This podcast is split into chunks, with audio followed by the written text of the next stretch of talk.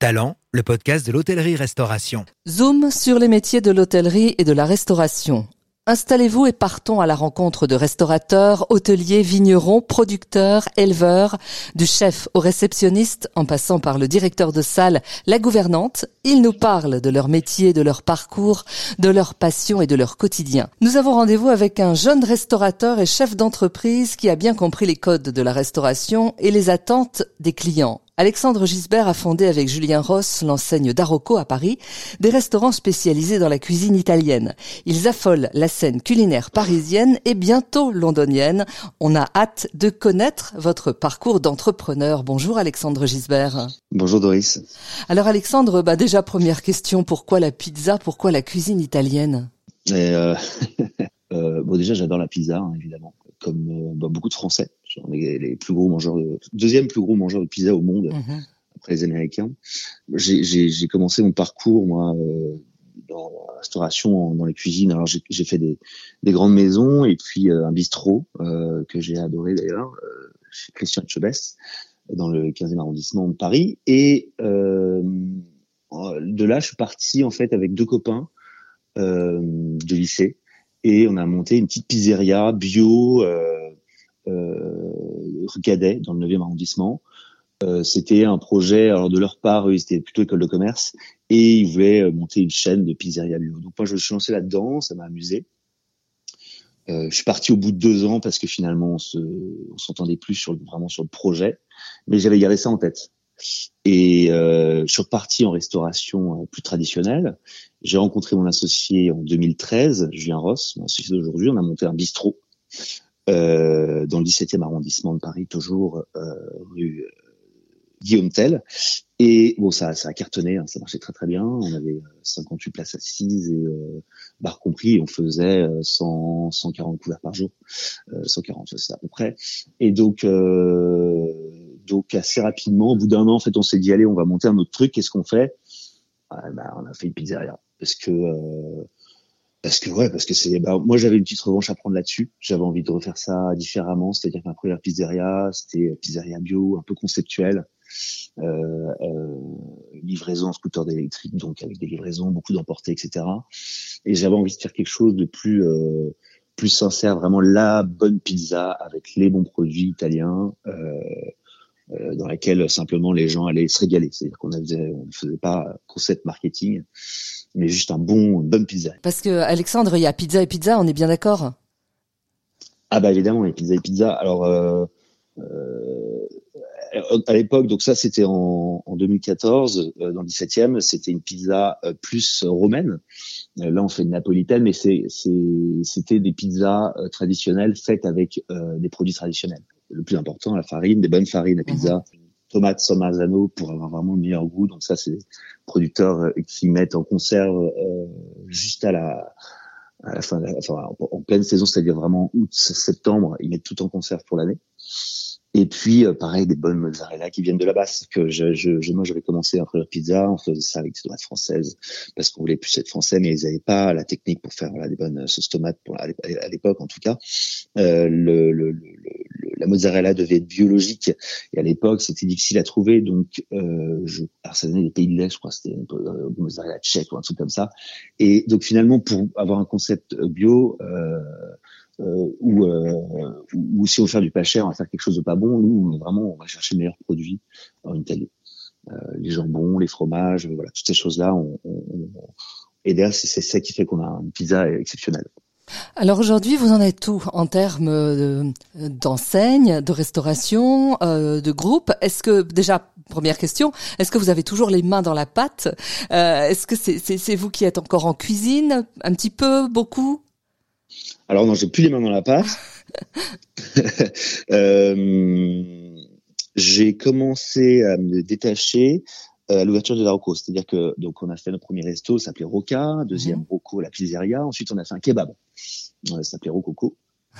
Euh, et ensuite, on a ouvert Darocco. Alors Darocco, c'est un resto qui est beaucoup plus grand que nos, nos, trois premiers restos. Euh, les premiers, euh, on avait à peu près 7, 7 employés par euh, établissement. Dans celui-là, on a commencé avec 45 personnes. On a toujours 45 personnes d'ailleurs. Euh, on, on, fait beaucoup plus de volume et donc on a dû prendre des gens experts dans leur domaine. Et finalement, le chef, parce que dans, dans notre première pizzeria, je faisais moi-même les pizzas. Euh, là, on a un chef pizzeria qui est bien meilleur que moi. C'est, ça n'a rien à voir. Euh, le chef aussi, euh, je pense, est meilleur que moi. Je, j'ai toujours, je vais, toujours en cuisine pour voir avec lui de temps en temps une nouvelle recette, montrer aussi aux équipes que je sais utiliser un couteau, parce que voilà, je suis quand même, chef cuisinier. Mais c'est, le chef, c'est Federico aujourd'hui, et depuis l'ouverture de Rauco, qui est chef du restaurant et, et c'est lui qui est le chef d'orchestre vraiment des équipes en cuisine. Moi, euh, je me suis un peu détaché pour avoir aussi vraiment une vue plus globale, euh, également sur la salle, sur la conception, sur toutes ces choses-là qui m'intéressent aussi beaucoup, parce que quand on est en, en cuisine, en fait, euh, tous les matins, on reçoit ses produits, le midi, on fait le service, on range, on nettoie, on recommence le soir, et en fait, on a peu de, peu de temps euh, pour faire autre chose. On a un petit peu de temps l'après-midi, mais c'est assez court.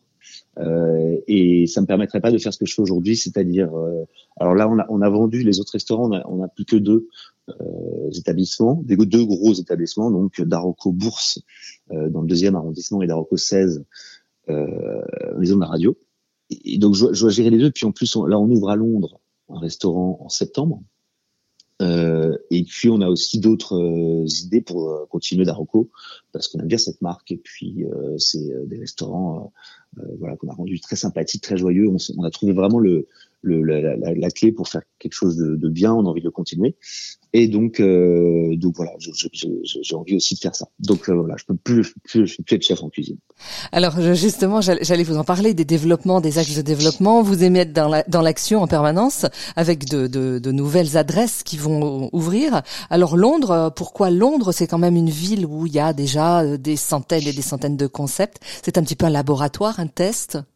Mon associé, donc Julien, euh, a vécu à Londres pendant dix ans. Il a peu grandi là-bas, enfin, sa, sa, jeunesse, donc euh, euh bon, il est déjà bilingue avec un, un fort accent anglais. Mhm. Et puis euh, on a aussi deux associés euh, investisseurs que Julien connaissait avant euh, d'enfance et donc euh, qui sont qui vivent à Londres. Et puis bon, j'aime beaucoup cette ville. C'est une ville qui est très très vivante, euh, vibrante. voilà, ça bouge tout le temps. On se ressource en restauration, c'est vraiment très intéressant ce qui se passe là-bas. Il y a un très gros niveau et également sur l'italien.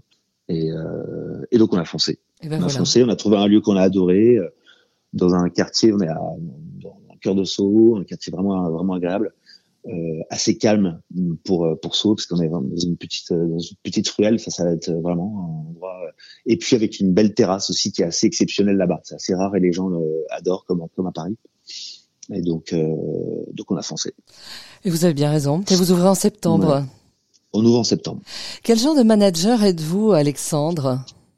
Bah, je cherche à savoir en ce moment. Justement, c'est une grande question. Euh, j'ai jamais trop réfléchi. Euh, enfin, j'ai commencé à réfléchir il y a, il y a, il y a peut-être un an, et euh, je suis assez, euh, je suis assez cool. Je suis assez cool. Euh, j'aime bien laisser faire les gens. Euh, j'aime bien les laisser s'exprimer et être libres dans leur façon de faire. Et par contre, il faut être droit. C'est vraiment un truc important. Il faut être droit. J'estime que je suis. Il faut que les gens soient droits avec moi. Euh, mais euh, j'ai pas encore vraiment euh, théorisé la chose. Voilà, je, suis en train de le faire, mais euh, je n'ai pas encore vraiment théorisé. Je, fais, je fais les choses un petit peu à l'instinct, comme la manière dont on, dont on se développe. C'est pas forcément réfléchi, mais euh, mais je sens que c'est la bonne chose à faire. Donc euh, voilà, j'ai pas, j'ai pas, j'ai pas beaucoup théorisé et on se développe euh, de la même manière sans trop de théorie, juste au fur et à mesure. C'est-à-dire qu'on n'a pas de plan de développement à long terme. Pas encore. En tout cas, on essaie peut-être de construire un petit peu parce qu'on a, on sent comment on commence à avoir besoin de montrer aux équipes des, des une ligne d'horizon. On veut pas se planter en fait maintenant. Donc euh, c'est vrai que c'était voilà. On a, puis aussi, je pense qu'on a un peu vieilli. Euh, le, je m'approche des 40 ans. Julien les a un peu dépassés. Euh, on a envie de faire les choses euh, avec sérieux maintenant et, et réussir tout ce qui se passe. Donc euh, voilà. Donc étant donné en plus les réussites qui ont été d'Aroco Bourse et d'Aroco 16, de même que plein d'autres restos qu'on a fait, hein, euh, on, on, a, on, a, on a fait les choses un peu à l'instinct, mais on, on, essaie de, de plus le faire. Maintenant. Enfin, voilà, on, commence à construire, mais on est un peu dans un, une sorte de mutation là, une sorte de changement. C'est ça, vous vous posez davantage. Ouais, la, la, sagesse de la quarantaine. Hein. ouais, ouais, c'est ça. Malheureusement, c'est un peu triste. Hein, c'est comme ça. Alexandre, qu'est-ce qui fait le, le succès aujourd'hui d'une entreprise de restauration? Euh, bah, Chez vous, hein, c'est un, c'est un bel exemple. L'accueil, le concept, le contenu des assiettes, euh, un petit mélange de tout? L'ambiance? C'est un mélange de beaucoup de choses. Euh, la clientèle euh, parisienne, euh, comme la clientèle de Nienne d'ailleurs, est assez exigeante parce qu'elle a l'habitude de choses de plus en plus perfectionnées. Et donc, il faut, vraiment un savant mélange du mode cuisine évidemment, hein, d'un beau service aussi, précis et agréable. ça, c'est des basiques. Euh, mais euh, faut aussi une belle décoration, faut euh, une, une lumière euh, adaptée, agréable, qui, qui, qui, varie en fonction de l'heure de la journée. Alors nous, on met une playlist aussi toute la journée qui est prévue pour pour l'endroit, qui évolue au cours de l'année parce que c'est une playlist en ligne qu'on fait avec une boîte qui s'appelle Spectre, qui, qui, est vraiment qui est formidable.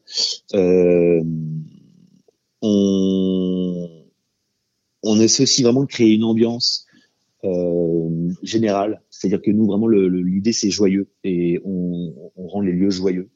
Euh, et il y a tout un tas de détails euh, pour pour faire ça. Par exemple, dans les toilettes, on a des, petites musiques d'ambiance dans les toilettes. C'est-à-dire quand vous allez aux toilettes, c'est pas une musique derrière ça.